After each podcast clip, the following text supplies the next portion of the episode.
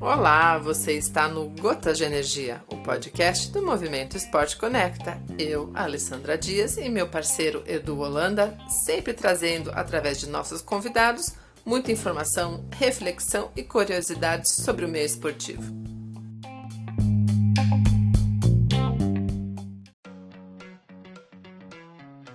Olá, eu sou Eduardo Holanda e estou com Alessandra Dias no Gotas de Energia, o podcast do Movimento Esporte Conecta. Aqui você vai ouvir insights, reflexões, dicas, ideias, aprendizados e muito mais nas vozes de diversos atletas e profissionais. Esse podcast tem o apoio da Base Training, consultoria esportiva especializada em triatlo, cross triatlo, duatlo, natação em águas abertas, mountain bike, ciclismo, corrida de rua e trail run. Tudo feito de forma personalizada. Ricardo de Moura, consultor esportivo e Up Sport Soluções em Marketing Esportivo. Quer saber mais sobre os nossos parceiros? Entre no site movimentoesporteconecta.com.br, acesse o Clube do Movimento e fique por dentro de tudo. Siga também as redes sociais do Segue Ali no Instagram, Facebook, YouTube e TikTok. Olá pessoal, boa noite. Estamos ao vivo, uma live aqui no YouTube. Segue a ler. Estou com Edu Holanda, Ricardo de Moura, Alessandra Cima e o Igor de Souza, que daqui a pouco entra aqui com a gente. A gente vai começando. Então, bem-vindos para a gente nessa noite aqui falar um pouquinho de mulheres maratonistas aquáticas. Ultramaratonistas, temos nosso exemplo aqui, a minha Xará aí do lado que vai contar um pouquinho da história dela. E eu estou aqui com meus parceiros do Clube do Movimento, Ricardo de Moura, consultor esportivo e vasta experiência na área de esporte de alto rendimento, grande experiência em Jogos Olímpicos, Mundiais, etc e tal, que ele vai falar no mundo da natação. E o Edu Holanda, que agora é ele que ontem, antes de ontem, virou ultramaratonista aquático, fez lá o Canhaú, ele que é triatleta também, e meu amigo aqui, comentarista no podcast Gotas de Energia. Então, esse ano ele está dando aí um acabamento mais bacana do que vocês ouvem lá com a gente no Gotas de Energia. Então, vamos começar nosso bate-papo. A Alessandra que está tá com a cara inchada, tadinha, porque ela acabou de acordar, só que essa manhã de Dubai, ô Ali. Então, são quatro, é, quatro horas, quatro e pouquinho, né? É bom que eu já saio daqui e já vou direto pro treino. Ai, normal. Então é isso que eu só vou pedir para vocês se apresentarem. E aí depois a gente vai bater um, um papo, contar um pouquinho, trazer esse mundo para vocês. Vou colocar vocês Sempre digo isso em ponto grande, igual a minha avó dizia, para se apresentarem. Então, Ricardo, vou começar com você, hein? Layout solo, só você na tela. Olá, prazer enorme estar com vocês. Meu nome é Ricardo de Moura, tenho uma experiência uh, de mais de 40 anos com esporte competitivo. Tive a oportunidade de participar de sete Jogos Olímpicos, seis Jogos Pan-Americanos, 25 campeonatos mundiais. Participei do, da elaboração de projetos de 10 medalhas olímpicas fui representante do Brasil em entidades internacionais, como a Federação Internacional de Natação, Confederação Sul-Americana uh, e Confederação Latino-Americana de Natação. Mais do que tudo, um, um apaixonado pelo, pelo, esporte, pela natação, pelas conquistas do nosso país. Esse é o Ricardo Zilua. E que tem o prazer de estar sempre contribuindo comigo aqui no Movimento Esporte Conecta. Gotas Energia desde sempre, um do, praticamente um dos fundadores. O Igor entrou aí, só que agora ele está sem a, a imagem, mas vou colocar ele aqui com a gente. Enquanto isso, deixar a nossa, a nossa convidada especial, a Ali, para falar no final. Por enquanto, vou pedir para o Edu. Oi, Igor, boa noite. Boa noite, boa noite, Ale. Pessoal, Ricardo, boa noite, tudo bem? A gente está se apresentando aqui em Autoescola primeiro. Já passo para você. Bom, boa noite a todos que estão ouvindo. Prazer imenso estar aqui participando dessa live. Como eu já disse, só com feras, né? Eu me sinto honrado. Eu sou mais garoto aqui. Mas, enfim, sou, meu nome é Eduardo Holanda, eu sou triatleta amador, sou nadador master de piscina e ontem eu me tornei ultramaratonista de natação, muito feliz. Natação é o meu esporte preferido dentro do triatlo e atualmente também estou em parceria com a Mirella Salomão de uma nova assessoria em Maceió. Também estou de mudança. É isso, estou um pouco, tô um pouco nervoso de estar próximo de tantas estrelas aqui. Mas é, é isso, sou eu. Apaixonado pelo triatlo e mais apaixonado ainda pela natação. A natação dos, dos três foi o que mais me encantou. Então hoje é o que eu mais procuro conhecer e aprender. Obrigada, Edu. E o Edu, que é as vozes aí ah. comigo, tá, tá abrindo gotas de energia, né? Então, energia. Ah, esqueci, de, esqueci desse detalhe, né? Traba... E hoje também no Gotas de Energia, fazendo as edições dos vídeos, das, das, fo... das fotos, não, dos áudios.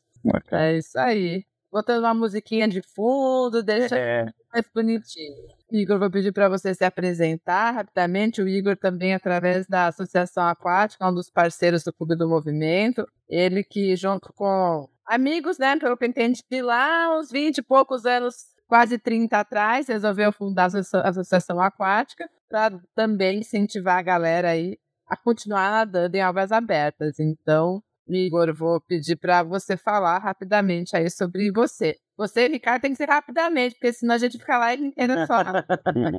é uma coisa do currículo, né? Bom, gente, não tem muito o que falar, não. Sou, meu nome é Igor, Igor de Souza. Fui nadador de piscina há muito tempo. Depois me passei para maratonas aquáticas. Nadei o circuito mundial por 17 anos. Ganhei duas vezes o circuito mundial. Fiz o canal da Mancha duas vezes, né? Tenho o recorde até hoje do canal e Volta, fazem 27 anos. Mas o que eu acho que é mais interessante falar é sobre a Associação Aquática. Associação Aquática que já existe há 20 anos mais ou menos. Foi uma ideia de amigos né, que surgiu.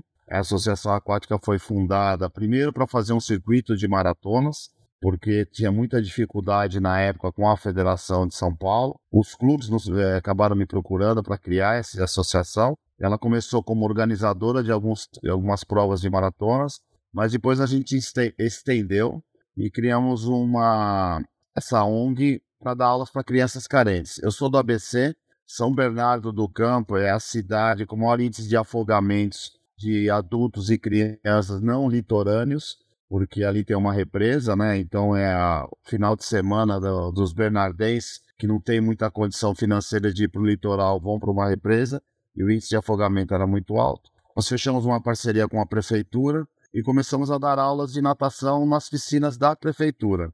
Quando nós pegamos as aulas, que eram, que eram antes do, do município, tinham por volta de 300 alunos, em um ano nós subimos para 4.800. Foi criada uma metodologia de ensino que a cada três meses pessoas que não sabiam nadar aprenderam a nadar para não se afogar. Esse era o primeiro objetivo. E foi indo.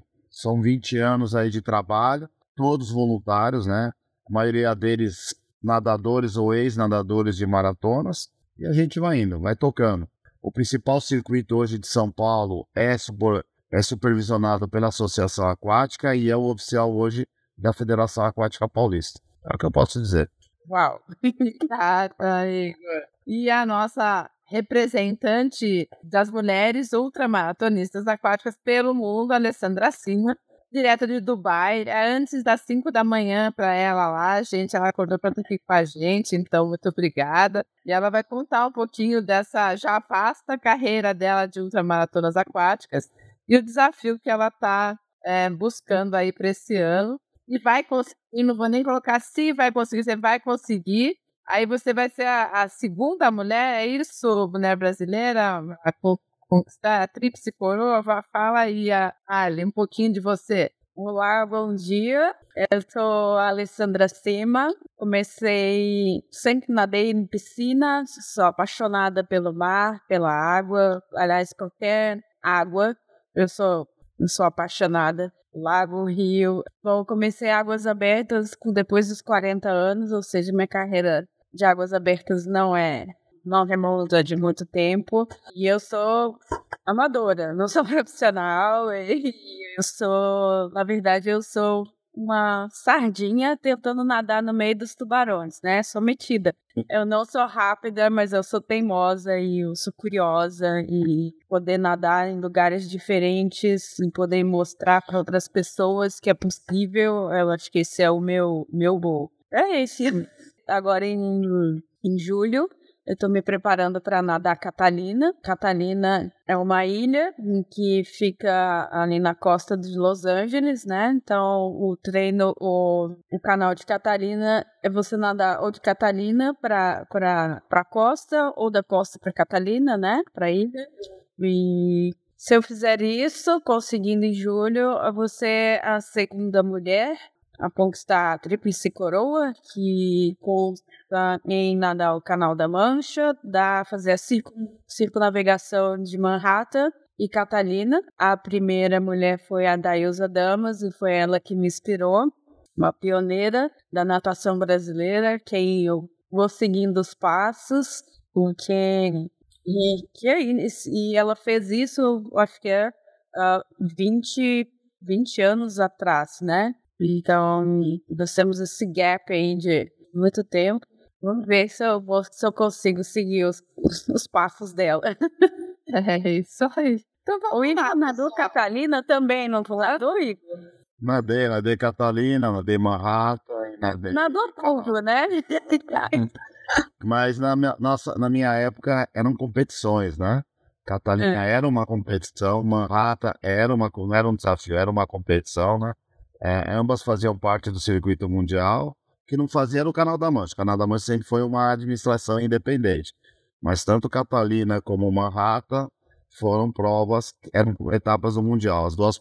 Catalina não ganhei, cheguei em terceiro, mas Manhattan eu ganhei algumas vezes. Roali, só para o pessoal se situar, quem não é desse universo, mas conta as distâncias para o pessoal entender qual que é o desafio aí que você está concorrendo aí para ser a segunda mulher. É, não, não, não, não, não tô fazendo nenhum nível de competição. É, Manhattan, quando eu nadei Manhattan, é, nós éramos 15 nadadores, né? Mas cada um com o seu barco escolta e um caiaque. Mas eu nadei para mim, não estava competindo. então, cada um saía no seu horário diferente, né? E uh, a minha ideia é tenta, é, um, conseguir entrar na água, dois, conseguir nadar e, e depois tentar chegar, né? Se, quantos quilômetros foi Manhattan, Ali? Ok. Manhattan são 46 quilômetros, se não me engano, 45 ou 46. Uh, mas é, é uma mistura né, de, de três rios que eles são inundados pelo mar, dependendo da maré, né? Então é, é metade água salgada com água, água doce. Acho que você pega só água doce só em cima, né? Quando você está lá no Hudson, daí você consegue realmente sentir que é água, você está nadando em água doce. E o resto já é uma mistura. Mas se você largar na hora certa e conseguir mandar, manter o certo pace, você pega você pega o, o mar, o, os rios correndo na, e te ajudando, né? Então, por exemplo, foram 45 quilômetros nadados em, em, em 7 horas e 40 e poucos minutos. Então, foi, foi uma ajuda, um empurrãozinho, né? É, o canal da Mancha não tem empurrãozinho. Vamos, só deixa eu colocar aqui, o Igor, não sei se você viu que a tua imagem aqui sumiu mas você está por aqui ainda. Então é, é a banda de, de Manhattan, aí o, o canal da aí o canal da Mancha, que também tem uma particularidade. Ela fez quase o dobro do, da distância, não é, Ali? Não foi esse que a gente gravou um podcast? Foi. Bom, é, o canal da Mancha, né? É, você tem que nadar. Todos esses você tem que tem que estar tá ligado, né? No, no, no movimento das marés, né? Eu nadei numa numa spring tide, que normalmente as pessoas nadam numa nip, né? Uma maré mais tranquila, e eu nadei numa spring tide e não foi um dia bom, então foi uma maré ruim, um dia não muito bom e a combinação não foi legal. Eu fiquei 16 horas e 20 e poucos minutos para conseguir chegar do outro lado. Cara. E foi, foi, foi nesse dia que tava, e a temperatura estava baixa também? Nesse dia a temperatura, acho que eu comecei com, de, com 16 e aí chegando na França já tava 18. Só tô a temperatura da água que tava bem quente, né, pro caminho é, Mas a temperatura do ar tava em torno de 13 por aí. Hum. Eu comecei, eu comecei à noite, né? é só uma sucessão de, de situações bem complicadas, né? Começar à noite, com vento, numa maré bem forte, e aí o pessoal. O pessoal pior, né? Depois de 20 quilômetros e pouquinho, viu, Igor Ricardo? Ela meio que fez várias flores, na verdade, isso não dá para contar assim, né? Na verdade, são, são 20, 21 milhas. O resto você vai sendo empurrado para um lado para o outro, né? É, não, acho que não dá para contar em quilômetros. O certo é contar em horas. é isso aí. Então, é bom, esse é o nosso, nosso exemplo de hoje, pessoal. Quero ouvir Ricardo e Igor primeiro para vocês dizerem para a gente um pouquinho o que vocês podem, vocês que têm essa esse convívio, né, sempre com muitos nadadores e conhecem a bagagem aí de homens e mulheres que se e o, e o Igor sentiu na pele, né? Ele por ser um ultramaratonista também, é, o que que o que, que leva, né, o pessoal a estar tá querendo se desafiar dessa forma e como que a gente está cuidando dessas desses atletas amadores também para poder mostrar para o mundo que é possível. A gente estava falando aqui nos bastidores antes de entrar. O Brasil não tem uma cultura, né, Ricardo? Fala um pouquinho, você que traz muito, muito esse estudo para a gente. Bom, o que eu acho, é, acho super interessante tudo isso que falou e, e, e quero dizer e reportar a vocês que, por exemplo, maratonas aquáticas é um dos esportes do Brasil dentre aqueles que são praticados por homens e mulheres, a grande maioria dos esportes em que você tem a prática do homem e mulher juntos, fazendo o mesmo esporte, normalmente o destaque brasileiro está no masculino e não no feminino. Nas maratonas aquáticas olímpicas, é exatamente o contrário. É, os melhores resultados do Brasil em maratonas aquáticas é no feminino. Inclusive, eh, se falar em maratonas aquáticas, é, é, é incrível a experiência que o Igor tem nesse sentido. Ele, ele navegou por todos os todos os parâmetros e quadrantes aí da, das maratonas. Ele fez as mais difíceis, ele acompanhou as pessoas que fizeram as mais difíceis. Ele foi é, é, diretor quando o Brasil foi campeão mundial em 2013 e maratonas aquáticas pela Federação Internacional. Tive o contato com ele da estratégia, da forma como ele lida isso. É uma pessoa com muita experiência e expertise na esporte. Então, é, é, o, que, o que leva quando você fala assim, o que leva alguém a fazer esse tipo de coisa, que, na verdade, mostra que o, o maior adversário de todo mundo não é o nadador que está do lado, mas é o nadador que está dentro de você. São os sonhos que você desenvolve, são os, os desafios. Se a gente for falar do desafio do Igor, que teve para fazer isso, é um se falar, o dali é outro, mas que são caminhos que vão se cruzar lá na frente da mesma forma. E o mais interessante não é que me foi falado aqui, não, uh, até para o público comum, leigo, não, atravessou 30 e coisa, não, não atravessou 30 e poucos quilômetros, não é esse o problema. Esse é um dos problemas que você tem para fazer esses desafios todos.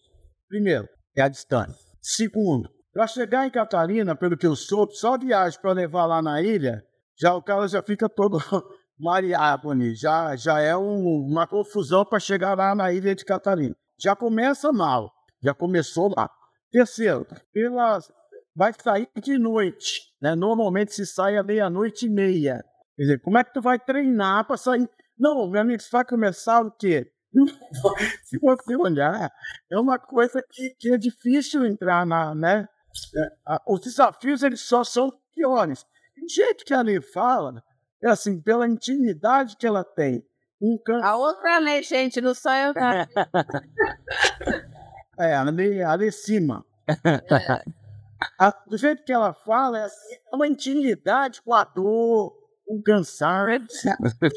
Olha só, isso aí a gente já sabe que vai ter. Então, vai sair meia-noite. A temperatura da água, normalmente, que chega, eu não sei como é que vai, a 5 graus. Então, o cara vai entrar num, num, desafio, numa coisa absolutamente fantástica, né?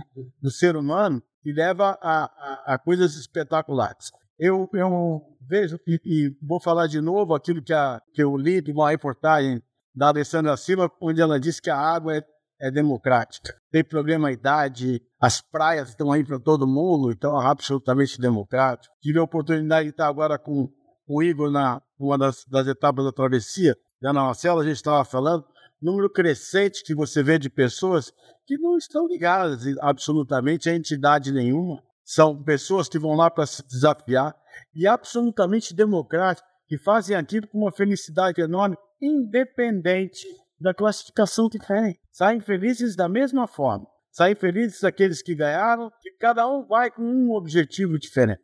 E o Igor também teve a oportunidade de navegar isso tudo. E quando você vai numa uma, uma prova olímpica, uma prova da Federação Internacional, vale chegar na frente. E essas, esses desafios todos vale chegar na frente de você mesmo. Né? Então, é, e as mulheres, inclusive, é, também é um pouco confuso quando você vai ler sobre Catarina, porque tem várias coisas também falando sobre Catarina, mas parece que as mulheres são mais rápidas nesse percurso do que os homens. Eu não sei se isso é verdade, mas eu cheguei a ler um artigo que falava sobre isso. Então, nesse mês, né, que é o mês das mulheres, os outros homens são os homens. Mas esse mês que estamos, esse mês que das mulheres, eu acho que coube muito bem, muito bem ter falado sobre isso, que é um desafio e ela deixou um legado. Né? A Alessandra deixou um legado de que é possível né, para todo mundo, seja em qualquer área da atividade física, uh, seja qualquer área da vida profissional e humana, vencer um desafio e sonhar. Sonhar que é o mais importante. Obrigada, Ricardo. Ô, ô, ô, Igor, você que já acompanhou várias mulheres, você que já teve na pele para sentir o que elas estão sentindo lá dentro, o que, que você pode estar tá engrandecendo aí com tudo que a gente está trazendo? Bom, vou complementar o que o Ricardo falou. A maratona aquática, os esportes, é, é, virou algo muito democrático, né? É um outro patamar é, em termos de competição. Muitos vão lá não para competir, eles vão lá para conquistar. Conquistar o primeiro quilômetro no mar, conquistar os 5 quilômetros, conquistar os 10 quilômetros, conquistar, atravessar o, a Barra do Saíri, que é uma prova que a gente tem muito comum aqui em São Paulo. São 5 mil atletas todos os anos que saem de uma ilha e chegam no continente, até chegar no Canal da Mancha, um Catalina, Manhattan, as oito pontes do Rio Hudson e Capri Napoli, tem N provas, tá? Tanto é que a maioria dessas provas que eu estou falando, é, antigamente era só circuito mundial. Você tinha que ter uma certa performance e tinha um tempo limite para se participar. Então, depois de tanto, depois de uma hora depois do primeiro, acabava-se a prova. Então, se você não tinha, nós estamos falando de provas de 10 horas, 12 horas de duração. Hoje, todos esses organizadores perceberam a necessidade que o público tem e se criou os desafios. Capinap é um desafio individual que a pessoa pode ir, Manhattan é outro desafio, Catalina e assim por diante, outras provas. Então, eu acho que o primeiro fator importante se dizer é: o ser humano gosta de conquistas, né? Eu sempre, eu, tenho, eu dou uma palestra que uma das palavras, uma, das frases que eu coloco assim: o único animal que arrisca a vida por prazer é o homem. Sobe montanha, pula de paraquedas, nada no canal da Mancha, faz um, é, desce um rio, uma corredeira de, de caiaque, pelo fator da adrenalina e pelo fator da conquista. Isso acho que nos difere, é um dos nossos grandes diferenciais em relação aos, aos animais, né? É por isso que nós evoluímos e talvez eles não, além de outras coisas. Mas eu acho que isso é muito importante é, todos os atletas que eu acompanhei, o que eu vi fazerem grandes desafios pelo mundo, a personalidade deles mudou. Eu sou psicólogo em formação e você vê a. a... Você não sabia, hein? Você é psicólogo em formação, escondendo esse jogo até hoje. Já fiz umas 60 live com ele. Não, mas eu, me fiz, eu fiz psicologia esportiva. Não, não sou. Eu não sento com ninguém para ficar conversando da vida esportivamente. É, é.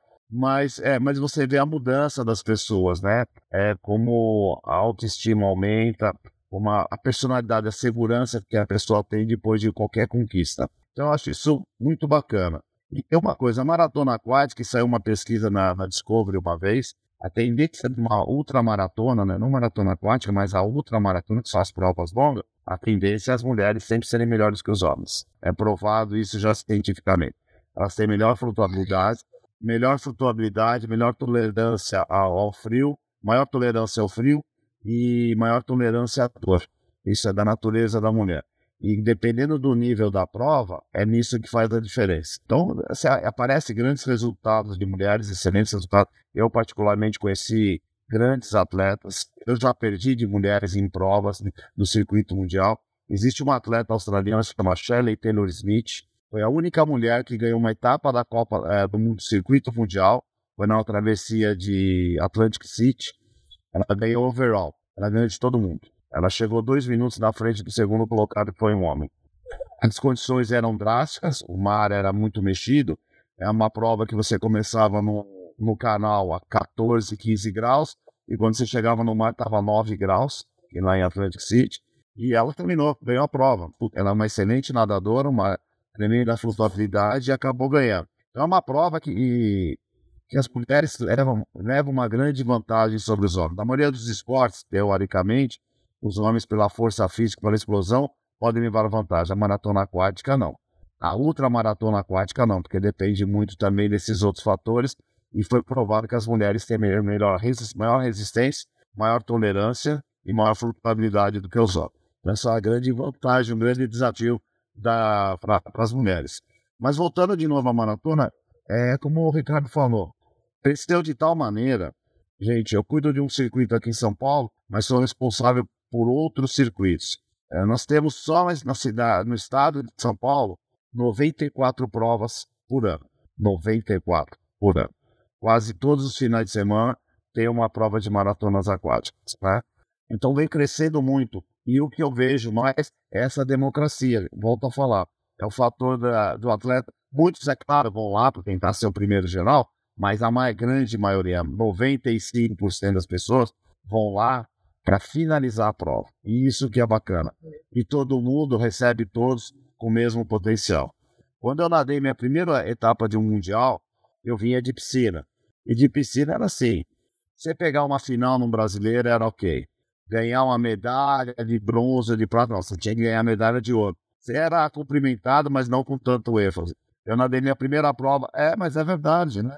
Eu nadei minha primeira prova, que foi Capri Napoli, terminei em quarto lugar. E aí tinha que esperar o último chegar. Quando o último chegou, todo o público estava lá para aplaudir. Todos, sabe? Então eles exaltam desde o primeiro ao último colocado pela conquista da prova. Então, eu acho que isso que é o grande, é o grande diferencial que a maratona propõe, né? E aí é, surgiram os desafios. Pessoas como a Lê, ela mesma falou, começou aos 40 anos, e tá as conquistas que ela fez. E serve de exemplo. Então eu sempre falo, tudo é possível. Tudo é possível né, para vários atletas. Eu já levei atletas para o Canal da Mancha que em três, quatro anos atrás, antes não nadavam mil metros, mal conseguiam nadar 200 metros sem parar. E treinaram, tiveram dedicação e conquistaram, conquist, acabaram terminando o Canal da Mancha. Então eu acho que esse é o principal fator, né? Eu sempre falo, eh, tem muita gente que eu levo que fala, não, qual é o melhor tempo do ano? Qual é o tempo, começa, qual é o tempo do Brasil, o melhor tempo e tudo mais. Eu falei, se preocupe em fazer o Canal da Mancha, que isso daí já é a sua grande conquista. Mesmo porque fazer uma prova, por exemplo, como o Canal da Mancha, não depende só da sua performance. Depende do mar, depende da natureza, né? Então, se você conquistou o Canal da Mancha, você já está no grupo seleto, né? Eu vejo desse modo. Edu, você que puxou algumas maratonistas aquáticas da história e gravou pra gente também no podcast, Uhum. E que você está curioso aí para perguntar para essa mulher. Eu achei legal o dado que o, que o Igor colocou sobre as mulheres serem mais fortes no, na maratona aquática. Eu realmente não sabia disso, mas desde quando eu comecei a acompanhar principalmente as provas de triatlo, eu sempre gostei muito de assistir as provas femininas. Eu, eu sou muito fã de uma atleta de triatlo feminino, uma inglesa chamada Lucy Charles. Eu gosto muito do nado dela. Eu achava, eu achava o, o, a natação feminina mais técnica, mas eu não sabia, pelo menos a impressão que eu tinha como até como um pouco leigo naquela época, mas eu achava mais bonito de assistir. E eu não tinha essa noção também de que elas eram elas têm uma certa vantagem às vezes em ultra em provas mais longas, mas eu acho também que elas são mais técnicas do que o homem. A impressão que eu tenho é que o homem usa muito a força e a mulher usa muita técnica. Pelo menos essa é uma impressão vendo assim de fora quando eu olho. Eu, o Igor e o Ricardo podem dizer isso com mais certeza, né? Mas eu tenho essa impressão. Eu acho mais bonito de assistir também. E sobre as nadadoras que eu andei pesquisando, a gente estava falando sobre isso até um pouco antes, né, de gravar, da dificuldade. Eu realmente estava tendo muita dificuldade de achar histórias de, de ultramaratonistas aquáticas, histórias mais antigas, até histórias recentes também. Eu, tanto é que a, a, acho que a Daisy, né, da, da, a Ah, que na Da Ilza. da Ilza. Daí, Eu não conhecia a história dela, a Lei que me falou, porque quando você pesquisa no Google, você não acha. Se você não for direto no nome, falar da história, procurar lá ultramaratonistas brasileiras, que você não encontra até de outros países. A Mercedes eu encontrei fácil porque ela é uma baita história, então tem, tem a ligação com a Rolex. Então, às vezes, você encontra primeiro a Rolex e depois você acha a Mercedes, né? Ah, enfim, mas é difícil achar histórias de ultramaratonistas. Eu não sei se no Brasil a gente teve esse gap muito grande também de, de talentos por conta do decreto do, do Vargas, que travou muita coisa. Enfim, eu não sei também, mas é difícil achar. A gente teve um gap dos anos 80 até hoje e a gente precisa realmente divulgar. No teatro hoje eles estão dando muito, davam pouquíssimas vagas para o feminino, né, para mundial e tal. Isso talvez também impediu um pouco. Hoje eles estão tentando igualar. Então eu acho bacana a gente tentar fomentar mais isso, né? E outro fato, eu lembrei de outra coisa, outro fato interessante, que é o fato da, dessa coisa do desafio, que quando a gente olha, quando a gente está iniciando, você olha uma prova lá de 1.500 metros, 1.000 metros, você fala, cara, isso é muito difícil, eu nunca vou conseguir. E aí você faz, consegue, aí você vê alguém fazendo de 3.000, fala, caramba, isso é muito difícil, como é que faz? Aí você faz, consegue, e aí você vai percebendo como o ser humano é, é, consegue coisas que parecem impossíveis. E aí a gente deu o, exemplo da, da Lê fazendo uma prova que a gente olha assim de fora, cara, como é que ela consegue? Mas se você for um passo de cada vez, uma hora você fala, caramba, é possível, né? Dá para fazer. É, só precisa tentar. E assim, parabéns, eu acho incrível, incrível a dedicação. Parabéns mesmo. Olha, e até para deixar eles na mesma página, como, como a gente diz, né? Todo mundo, na, não sei se eles sabem, você fez, né, recentemente, uma das provas aí também ah, nas águas mais geladas do mundo, aí na Irlanda do Norte. Conta pra gente, conta pra eles, talvez, não sei se eles sabem, para botar a cerejinha do bolo, né, pra, pra galera que tá assistindo a gente. Para mostrar que é possível, igual o Edu falou, mostra com muito treino e cuidado, não foi nada é, é, de uma hora para outra. Na- é, com certeza. É, bom, eu acho que assim, como você mesmo colocou, treino, né? Você vai criando o hábito, vai aumentando as distâncias e você chega lá, né? No meu caso, que eu tenho 49 anos, eu não posso nadar 80 quilômetros por semana, que senão vou acabar com o meu ombro, vou acabar com o meu pescoço, vou acabar com tudo. Então, tenho que ser, treinar um pouco diferente, tem que pensar né, no, no desgaste do músculo, na recuperação. Então não dá para fazer, não dá para treinar como se não houvesse amanhã. Mas no caso do canal Norte, né, que é, é são 21 milhas também que da Irlanda do Norte para a Escócia, eu não estava mais pensando na distância. A distância eu já tinha na piscina, né? A, o desafio, lógico, sempre é o tempo, né? Uh, eu digo assim, a, a, o, o clima, né? Mas a água é gelada. Então, lá está falando de uma média de 13 graus a temperatura.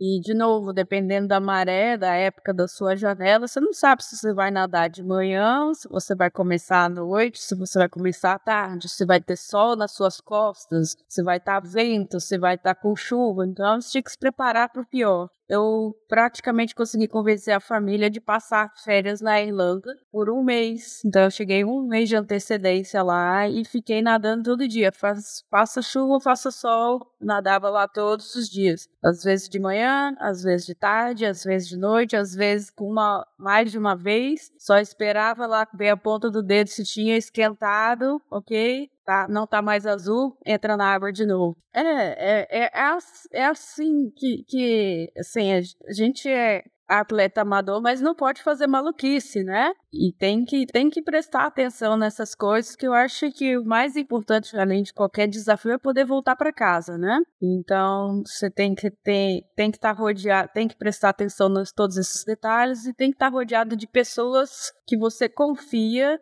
para chegar uma hora e dizer, ó, deu para você, sobe, acabou, tenta outro dia. Hoje não dá.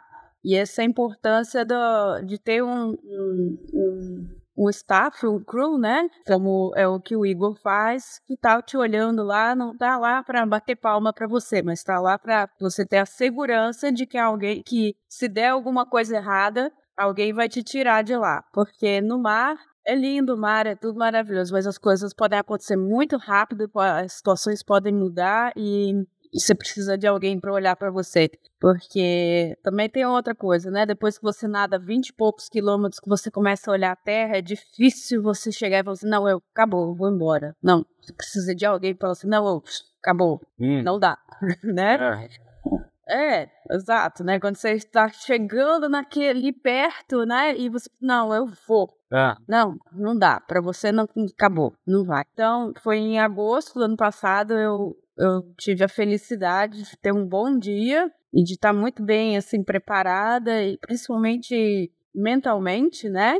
Que eu acho que é o que faz a grande diferença ali, porque de novo, você tem, você treina tudo, né? Você tem a metragem nas costas, mas se você não tiver a força de vontade de Ok, me queimei de água viva. Ah, paciência, vamos continuar. Queimou de novo, paciência, vamos voltar.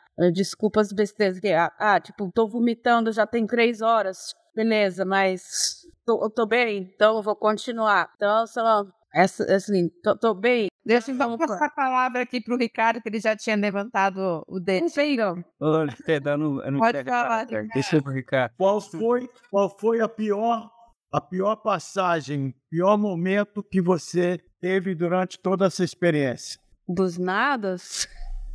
É. Mas eu tive vários momentos de dúvidas, assim, sabe? É, por exemplo, no canal da Mancha foi a minha primeira prova. Eu confesso que eu estava bastante verde, porque eu saí de, de nadar 15 quilômetros para resolver nadar 30, né? Em linha reta imaginária, né? Porque lógico que não era isso, né? Eu não, eu não ia ficar seis horas, aí. fiquei 16. Então, na minha cabeça, quando chegou 12 horas que eu tava vendo as gaivotas lá e já conseguia ver terra, eu tava chegando, mas eu não chegava nunca. Aquilo começou a me doer demais. Eu pensei, puxa vida, cara, eu cheguei até aqui, não vou completar. E, e aí o meu staff falou assim: ó, você perdeu a maré, agora você vai ficar nadando mais quatro horas aqui para a próxima janela que você vai conseguir entrar, porque eu estava no meio do redemoinho e não ia para lugar nenhum. O mar me empurrava para fora, me empurrava para outro lado e eu não conseguia entrar.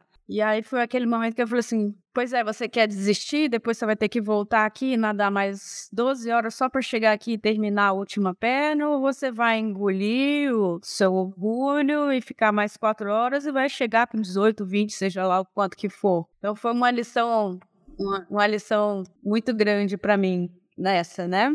Então foi um, aprendizado enorme. É, mas tem vários momentos diferentes. Uh, o Canal Norte, realmente, quando eu comecei a ter uma reação alérgica às, às águas vivas, eu achei que eu também não ia ter mais condições físicas. Eu falei, é, tá, eu tô bem, eu não tô com dor não, muscular, eu tô me sentindo bem, eu posso nadar aqui por mais não sei quantas horas. Mas como é que eu vou me sustentar uh, a minha temperatura se eu não conseguir engolir mais, se eu não conseguir me alimentar, né? Então foram essas dúvidas. E a última que eu tive agora foi no Cook Strait na, na Nova Zelândia. Era uma coisa que não estava preparada no, no, calendário, né? É, eu estava me preparando já para Catalina e aí por conhecer as pessoas, né? Nesse circuito você vai conhecendo um, você acaba conhecendo todo mundo, tá todo mundo meio que andando pelo mundo, fazendo coisas diferentes. E aí uma amiga minha me mandou uma mensagem falando: olha, é, teve um nadador aqui que que estava para nadar em janeiro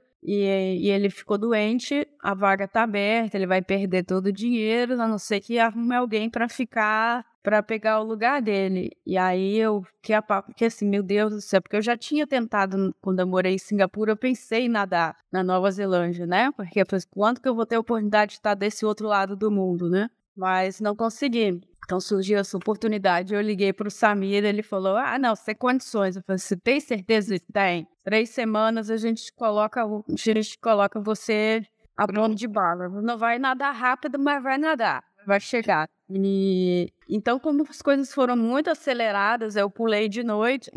Comecei um pouquinho antes das 5 horas da manhã. E aí veio na minha cabeça isso, porque eu acho que eu acelerei demais o processo, que normalmente são de seis meses ou um ano, né? E eu comecei a colocar, me colocar em dúvida, será que eu tô fazendo, por que, que eu tô aqui? Será que eu não fui, assim, um pouco egoísta ou ambiciosa, não estava pronta, só quis entrar porque teve oportunidade. Então, todos esses, esses aspectos psicológicos aí de noite, no frio, com o vento, você começa a duvidar, né? Tipo, por será que eu estou fazendo a coisa certa, né? Que por eu... então são, são, momentos difíceis assim, né? Que a, que acontece. Foi um nada muito ruim esse do, foi lindo e ruim ao mesmo tempo, porque foi um dia nublado, né? Normalmente lá era verão, era pra estar tá com céu azul, tudo lindo, golfinho pulando, não sei mais o que. e, e tava o céu abriu. É, e a água tava lá cinza e tudo nublado, e eu não conseguia enxergar nada, não conseguia ver de onde eu tinha saído, para onde eu ia. E o meu crew, que eu não conhecia, que eu conheci, foi, também foi uma coisa assim, né? Porque como eu viajei sozinha para lá, né? Conheci todo mundo dois dias antes. E aí eles falaram: ah, não, calma, fica tranquila, agora falta o, last, o último push aí, faltam 10 quilômetros. E eu olhava assim e falei: mas eu não tô vendo terra, tô mentindo pra mim, não tem 10 quilômetros aí, tem muito mais. Não, e isso, isso esse demôniozinho na cabeça, né? Foi, foram nada de muitas dúvidas pessoais, assim. Ô, ô, você que acompanhou homens e mulheres, né, é, nessas grandes travessias aí nas outras, o que, que você pode resumir para a gente da sua experiência e do, do que a Ari está trazendo, né? Eu vou pedir para vocês já pensarem nas as últimas reflexões aqui com a gente, que já está partindo já para falta uns 10 minutinhos aí para dar praticamente uma hora de live. Então, para a gente, o papo é bom, passa rápido, né? Então, para a gente ir encerrando, e meninas que estão aqui nos assistindo, não não esqueci de vocês, tem um sorteio para fazer. Estou falando meninas, porque foram só as meninas que participaram. E aí a gente já fala também. Mas, Igor, é, é o que, que você traz aí do que você já acompanhou dessas mulheres todas que passaram pela, pelas águas aí, pelas suas mãos? Olha, eu vi a Lê falando, né? Eu fui revendo vários, várias atletas que eu levei, até revezamento, né? E até serve para você, Eduardo, né? Nós temos inúmeras histórias de nadadoras de águas abertas. Uma tem um livro e um filme chama Renata Gonde, ela nadou comigo o circuito mundial, foi vice-campeã mundial do circuito e veio a falecer no Canal da Mancha por desconhecimento. Ela foi para o Canal da Mancha sem saber o que era o Canal da Mancha. Ela foi com uma amiga que nunca tinha sido técnica, era uma amiga que foi para passear e foi levando. Ela não conhecia como eram as correntes, não teve nenhum estudo. E o Canal da Mancha, o feitiço do Canal da Mancha é porque é uma, é uma combinação de fatores, né? Temperatura da água, clima, e correntes. Você pode pegar um dia. Quantas vezes você pega um dia maravilhoso lá, só que as correntes não estão não tão proporcionais. Ou você começa num dia excelente e no meio do, no meio do canal vira tudo. Por mais que tenha a previsão, né, o forecast, tenha, às vezes acaba de ter uma mudança muito rápida. Então, você tem, eu estou te falando desse da Renato. Tem um revezamento feminino brasileiro que bateu dois recordes mundiais, né, eu acompanhei elas. Elas fizeram o canal da Manche de volta em revezamento, bateram o, recorde mundial de ida e o recorde mundial de ida e volta em revezamento. Tem, tem uma outra menina que treinou também comigo, que foi a Ana Mesquita, que teve o recorde brasileiro durante muito tempo, que resolveu fazer o canal da Mancha em homenagem a Renata Gondi, porque ela leu a história dela e tentou fazer e acabou batendo o recorde brasileiro. Mas de todos os atletas que eu levei, é, é incrível ver, né? Acho que é pela educação, né? O, Brasil ainda é muito machista, né?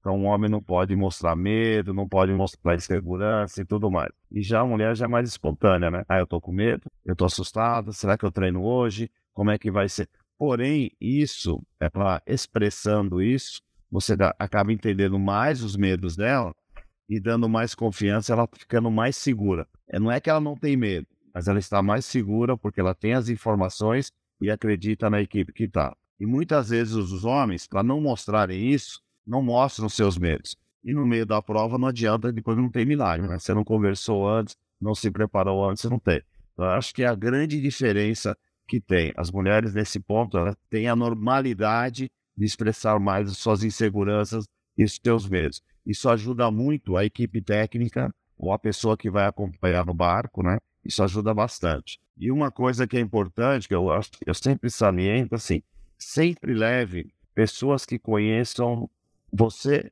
e principalmente o local onde vai nadar. Eu já vi, eu vou, eu vou para o Canal da Mancha desde 1996. Perdão, 94. Primeiro como atleta e depois como guia. Então faz as contas aí que eu não vou fazer. Mas é bastante tempo. E todos os anos, todos os anos eu vejo excelentes nadadores irem para lá. E quem tá comigo? Ah, é meu irmão. Ah, é meu técnico. Assim, ele já fez. Não, ele é meu técnico de piscina. E às vezes você precisa de alguém que conheça um pouco, ou pelo menos estude um pouco mais do canal. Oh, eu estou dando exemplo do canal, mas você olha para o canal Caprinápolis, Mar do Norte, Catalina e tudo Cada, cada local, cada desafio que você tem, tem sua característica. E você tem que ter alguém que conheça isso para te ajudar, tá? E que te conheça também. É um fator de segurança. Eu já tive casos de atletas em que o árbitro quis cancelar a prova, inclusive o revezamento e de volta. Eu tive uma discussão. Todo mundo sabe que eu eu sou, eu, hoje eu estou sendo educado, né? Mas eu falo muito palavrão, falo alto, né? Hoje eu não sou feio nenhum. Mas eu falei todo o meu, meu, meu vocabulário de palavrões em inglês com árbitro, porque ele queria cancelar a prova na volta do feminino. E eu sabia que a maré ia mudar. E depois ia ter, eh, elas iam ter, é, ia jogar elas para o lado para onde a gente queria. E elas estavam bem treinadas. Então foi uma discussão que nós tivemos e eu tive que bater o pé e as meninas acabaram terminando a prova. Como também já aconteceu, é uma das coisas mais frustrantes que tem. Eu já tirei atleta em que eu vi o pessoal na praia. Só que ele perdeu o time da, da maré, o cara já estava estava totalmente fadigado, não tinha a menor condição. Eu sabia que ia virar maré, ia nadar mais 4, 5 horas, ele não tinha condições físicas de fazer isso. Já estava no extremo. Eu já tinha nadado com ele quase duas horas e praticamente eu não nadava, eu boiava do lado dele porque ele não tinha mais força. E esse você tem que tirar, porque apaga, né? E eu, infelizmente, em todos esses anos eu vi inúmeras mortes lá, até de pessoas que já tinham feito o canal. E é aquela história, né? O medo é seu maior amigo. Todo mundo acha que o medo é inimigo. O medo é seu maior amigo. Todos os acidentes que eu conheci de montanha, de, de canal de Amanche e tudo mais, é quando o cara perdeu o medo aí ele não fica precavido e abusa mais do que deve, né? E eu já vi vários atletas acontecerem isso, e muitas vezes por inexperiência de quem está no barco, que deveria ter tirado antes, que deveria ter percebido antes, então às vezes acaba acontecendo isso. Então, o que eu tenho que falar é mais isso, né? É, parabéns, Ale, é, o seu exemplo, né? Uma pessoa que fez o que você fez até agora, começou aos 40 anos, é um exemplo, eu acho ótimo isso. Eu vou falar até como fã das maratonas, histórico das maratonas, hoje eu tenho, nós temos quatro atletas no Hall da Fama. Dois homens e duas mulheres. Dois velhos, foi a Billy Couto e eu, e duas meninas novas que estão já no Hall da Fama.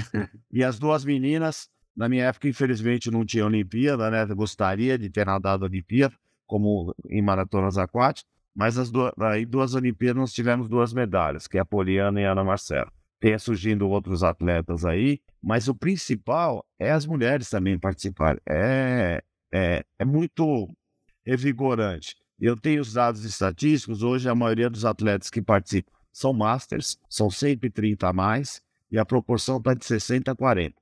60% mulheres contra 40% dos homens, pelo, me pelo menos aqui em São Paulo. E são exemplos como o seu que fazem essas mulheres seguirem, né? querendo competir, querendo buscar mais, né? E buscar novos desafios. Não precisa ser o Mar do Norte, não precisa ser o Canal da Mancha, como eu falei, mas pode ser, como eu falei, de 2 para 4, de 4 para 8, de 8 para 10, são conquistas de cada uma. Ninguém é. Eu sei que tem que não tem tempo de treinar muito, mas tem tempo de buscar algumas conquistas.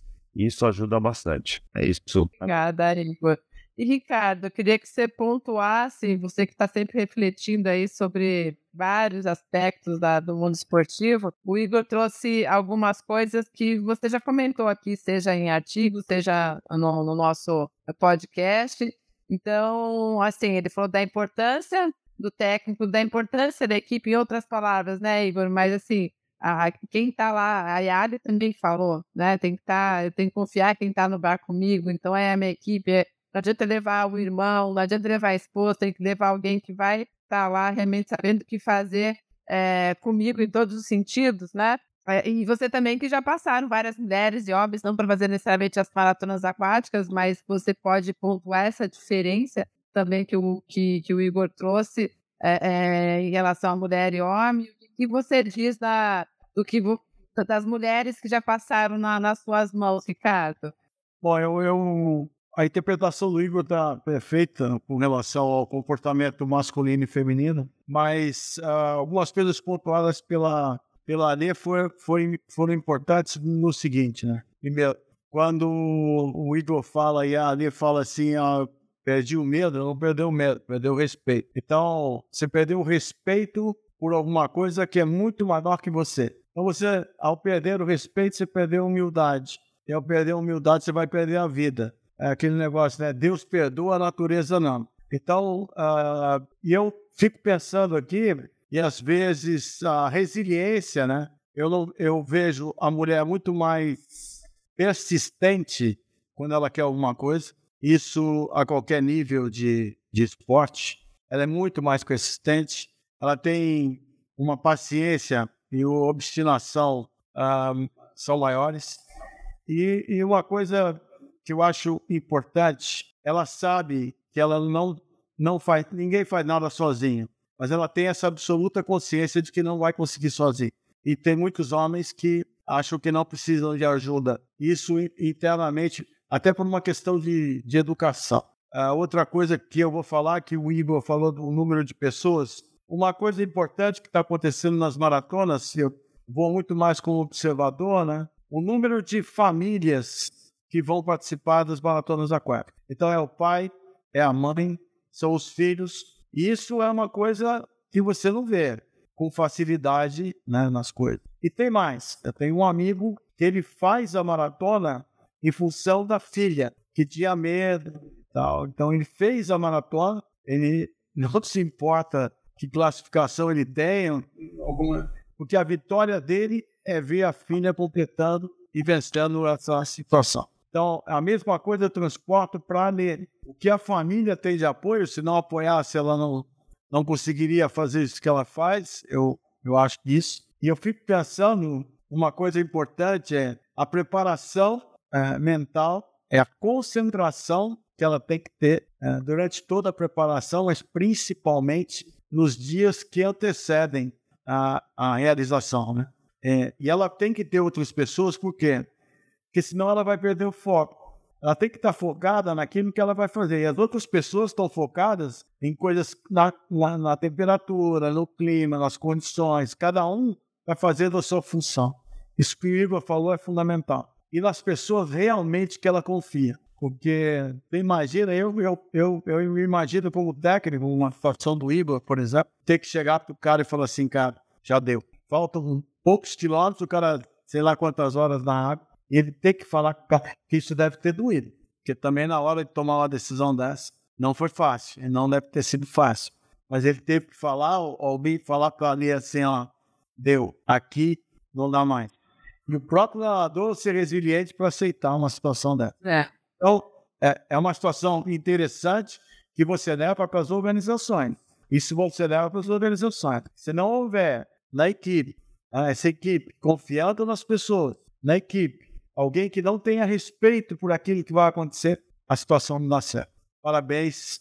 Vamos torcer bastante mais uma vez por você.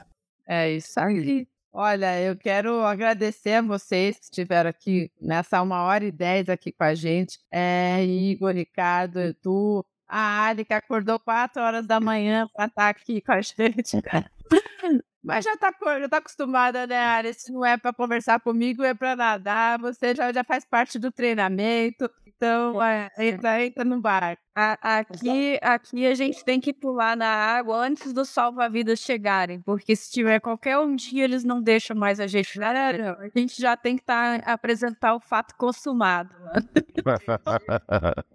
Ó, eu garanto que essa dor que ela sentiu hoje é muito menor, viu, do que a... Com certeza. Com certeza. Ô, Ali, perguntaram como você faz xixi, é só fazer xixi. na, verdade, é, na verdade, é interessante a pergunta, porque vou, na verdade você tem que avisar que você está fazendo, né? Na verdade. Ah, é? É, você tem que avisar vocês. Não, senão, senão o árbitro pensa que você está passando mal, ah, tendo alguma ah, indecisão. Então você tem que avisar que está fazendo xixi. Não sabia, não. É, que os seus rins estão funcionando, que você não está em hipotermia, né? Você está passando a urina, então tá tudo certo. Logo mexe, eles perguntam, né? Fazem perguntas para vocês, tá? Ok, tem que avisar ou falar alguma coisa. Às vezes fazem perguntas randômicas só para ver se você não tá fora da casinha, né? É. Ah, interessante. É, é, é, são, são, são, são comentários para ver se você está consciente, se você está focado. Porque a tendência, como já aconteceu com vários atletas, entra no piloto automático, por incrível que pareça, né? A pessoa já nem sabe onde está, mas segue nada. Eu tirei um atleta da água que ficou meia hora sentado, com os braços dando braçada. Até ele voltar a ser. Ele achou que ele não estava nadando. É, é automático, né? Você entra num piloto automático. A preparação é tão intensa que você está focado tanto em terminar, só que tem as contas, né? Vai entrando hipotermia, vai entrando, vai entrando a fadiga, mas é uma pessoa bem determinada, até que ela, ela entra no subconsciente dela, dela nadando, mas o consciente já foi. E essas perguntas, essas bobeiras, uma brincadeira. Eu prefiro que o atleta, toda vez que eu mando ele parar, ele me xinga, e cada vez um palavrão diferente, porque eu sei que então ele tá bem. É normal, né? É, legal. Queria falar duas coisas. Uma, a importância de mulheres assim como a Maria Lenk e outras tantas, né, que foram as, as pioneiras aí das águas abertas, né, eu estava vendo sobre a história da travessia do Tietê, né, que é que é de 1927, e de lá saiu a Maria Lenk e saiu a Piedade também, né, e, e, e que as, as talvez não tenham tido assim, ah, não a glória da medalha de ouro olímpica, né? Mas acho que a função maior delas é, é abrir as portas para outras, né? Ó, oh, você pode, né? Faça assim, esse é o caminho. E da mesma forma que, que, que é a Renata, a Dailza, a Ana Mesquita. Eu lembro que quando eu estava, a, a Martinha, eu lembro quando eu estava treinando para o Canal da Mancha, que eu comecei a estudar sobre elas, né? Tipo, quem são? Como é que elas chegaram lá? O que, que elas fizeram, né? E, e isso, peraí, isso só é um, é um combustível para você, entendeu? Opa, beleza, é, esse é o caminho. Então, abrir caminhos nem sempre significa é, ter uma medalha, mas saber que tem alguém que está fazendo alguma coisa é, é muito bom. E, por exemplo, eu estou seguindo os passos da Dailza, né? Eu acho ela, acho que ela foi incrível. É, hoje a gente tem internet e, e, é fácil você. Ah, que, qual que é essa associação? Onde é que eu quero nadar? Você vai lá no Google Maps, tem alguém que já nadou aqui, como é que faz?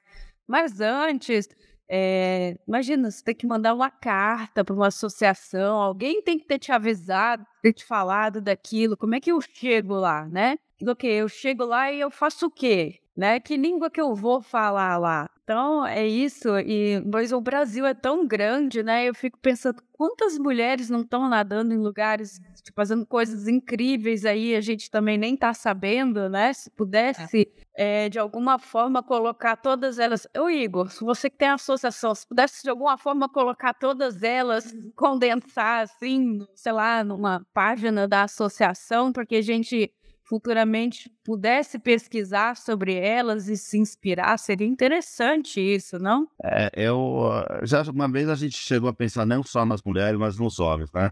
O que é, tem, que todo, nós. O que nós estamos colocando agora, e uh, posso até adiantar, dia 5 de maio, Ricardo, você já está convidado, depois eu mando o convite, vai ser a primeira inclusão do Hall da Fama do Brasil, de maratonas aquáticas, né? Eu trouxe de Fort Lauderdale, né, o Hall da Fama mundial, e a gente criou do Brasil, né? em que nós vamos indicar sempre atletas de performance, mas também a gente vai homenagear o passado. Então, não só homens como mulheres que nós vamos. Então, por exemplo, na primeira agora nessa primeira nós vamos homenagear a Renata Gonti e um senhor chamado Mário Belo, um senhor que eu conheci, tive a honra também de conhecer, mas que ele fez a 14 bis, que é uma prova muito tradicional de São Paulo. Ele que fez a primeira Caraguá Ilha Bela, e outras tantas provas que existiram aqui em São Paulo, né? E a ideia é todos os anos homenagear, não homens como mulheres no Brasil todo. Então, nesse primeiro foram escolhidos esses. E, como eu falei, não é atletas de performance. Nós temos uma homenagem para atletas com expressão mundial, com resultados mundiais, mas nós também temos gente que fez, que fomentou as maratonas aquáticas no Brasil. Não é especificamente só das mulheres, mas é, de, mas é também as mulheres. E tem muitas. Eu, bom, como eu tô velho, né, eu comecei a nadar em 78, né? Então, é, e nadei por tudo quanto é lugar. É, então, eu conheço muitas amigas minhas que foram que foi, fizeram grandes resultados, né? São Paulo foi tinha um circuito paulista desde, desde, desde o início dos anos 80, então tem aquela que ganhou os primeiros cinco anos, que ganhou a primeira Caraguá Ilha Bela, e assim sucessivamente. E são pessoas que a gente vai homenagear. E a ideia é, no, no Instagram do Hall da Fama, colocar a história dessas pessoas.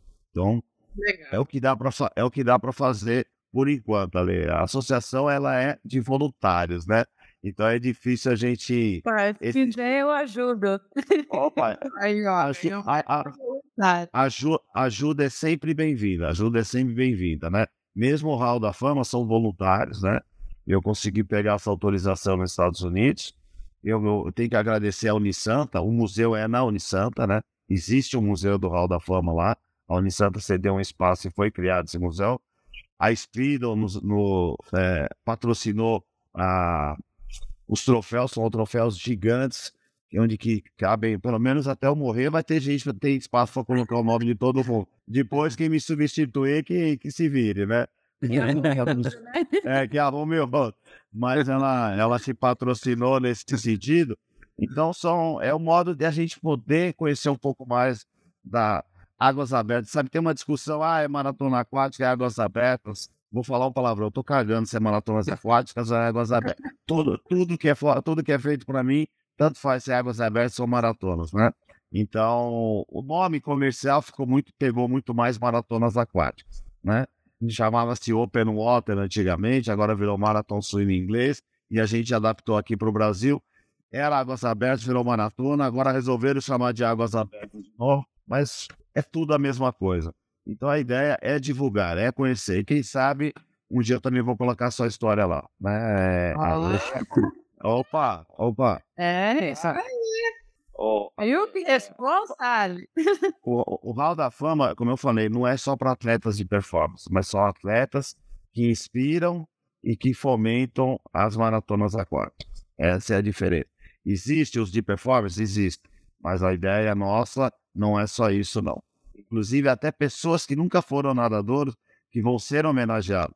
Pessoas que, se você olhar na história, se não fosse por causa daquele diretor ou daquele presidente ou daquele pai, porque o filho nadava e, e ajudou a organizar uma travessia, não ia existir essa travessia. Então são pessoas que durante toda a história. É, eu, é, é, eu. Bom, eu não posso. Eu, eu só fui para maratonas aquáticas. Meu pai nadou no Rio, Rio Pinheiros e no Rio Tietê. Ele adorava, ele que me, me fez nadar maratonas aquáticas, e o Abílio Couto, que foi que me incentivou a nadar no exterior. Então, se não fossem eles, eu teria me aposentado como nadador de piscina e não estaria falando aqui com vocês hoje. E é assim que se faz, e é assim que se faz. Então, a ideia é homenagear todo mundo que ajuda essa modalidade. Que eu sou Aí, eu vou ter que puxar um pouco do, Vou ter que dar um exemplo. Ele fica falando um monte de coisa. Ó, semana passada eu fiz live com um menino de 10 anos, que se não fosse o Igor, o Aguinaldo e o Circuito Paulista de Maratonas Aquáticas, talvez o menino não tinha nadado a primeira vez de águas abertas, porque a mãe dele estava morrendo de medo, não queria deixar o menino ir. Mas o pai foi junto. E foi muito bacana. Fiz uma live com eles. O pessoal tá aqui no YouTube também, para quem quiser ver. E, e, é legal, né? É, tá trazendo essas crianças, foi um menino, mas assim, as, as amiguinhas meninas dele, já que a gente tá falando de mulher, estavam assistindo e participaram também. Então, a, a, o Circuito Paulista, a Associação Aquática, que, que é do circuito, que proporciona o Circuito Paulista, traz isso, né? Então, e o Ricardo aí sempre trazendo a questão da, da juventude insurgente e falando da, dessa questão aí da cada vez mais os talentos novos aparecendo, eu acho que casa tudo e são os exemplos aí que a gente pode estar tá, tá trazendo para futuros maratonistas na, daqui a pouco, né? Aí futuros campeões. A Bahia tá forte agora, né? Na Bahia também. A Bahia, acho que é o segundo estado com o maior número de praticantes de maratonas da quadra. E a melhor nadadora do mundo de maratonas aquáticas foi a Ana, né? Ela começou na Bahia, ela acabou vindo para São Paulo, não vou mentir que foi eu que pedi para trazer, né? Eu sou muito amigo. desculpe os baianos, mas eu era, eu era né, o supervisor da, da, da confederação, fizemos uma clínica, eu vi que ela tinha muito talento, né? não tinha muita estrutura. Infelizmente, onde ela treinava não tinha tanta estrutura. E eu sou amigo pessoal do Marcelo Teixeira, que é o reitor da Universidade de Santa Cecília, é uma das principais equipes do Brasil. Falei para me contratar essa menina, né? Era, até foi difícil, a menina tinha 13 anos na época, mas acabou tra trazendo. E tá esse diamante brilhando aí, que até hoje, né? Tá... E eu vou te falar, tá cheio de diamantes no Brasil. É só a gente trabalhar direitinho que você acha não só para maratonas, mas o Brasil é rico em todos os esportes. O que falta, infelizmente, para a gente, talvez é um pouco mais estrutura e apoio governamental. O dia que eu acho que o governo, agora eu vou falar um pouco de política, eu não sou político, mas o dia que o governo tiver consciência que se incentivar o esporte, melhora a cidadania, melhora o, o cidadão, ele vai ver a grande diferença que a gente vai ter em poucos anos. É, é muito importante o esporte como resiliência e, e cidadania. Mas não vou falar mais nada, não. Chega, falei demais. Olha, é isso, pessoal. Obrigada aí para todo mundo. Obrigado, pessoal, que ficou aqui resiliente com a gente é, e dando parabéns para todos nós. Então é isso. Então, obrigada por vocês me proporcionarem fazer essas conexões e estar tá aqui é, passando para a galera. Então, boa noite para todos. Fica gravada a live. E até, até a próxima, né, Ricardo? Como você sempre diz. Tchau. É, até a próxima. Nossa, vai é, então, né? Tchau, obrigada pelo ver. É isso aí. Tchau, tchau. Tchau. Tchau. Prazer. Tchau a todos.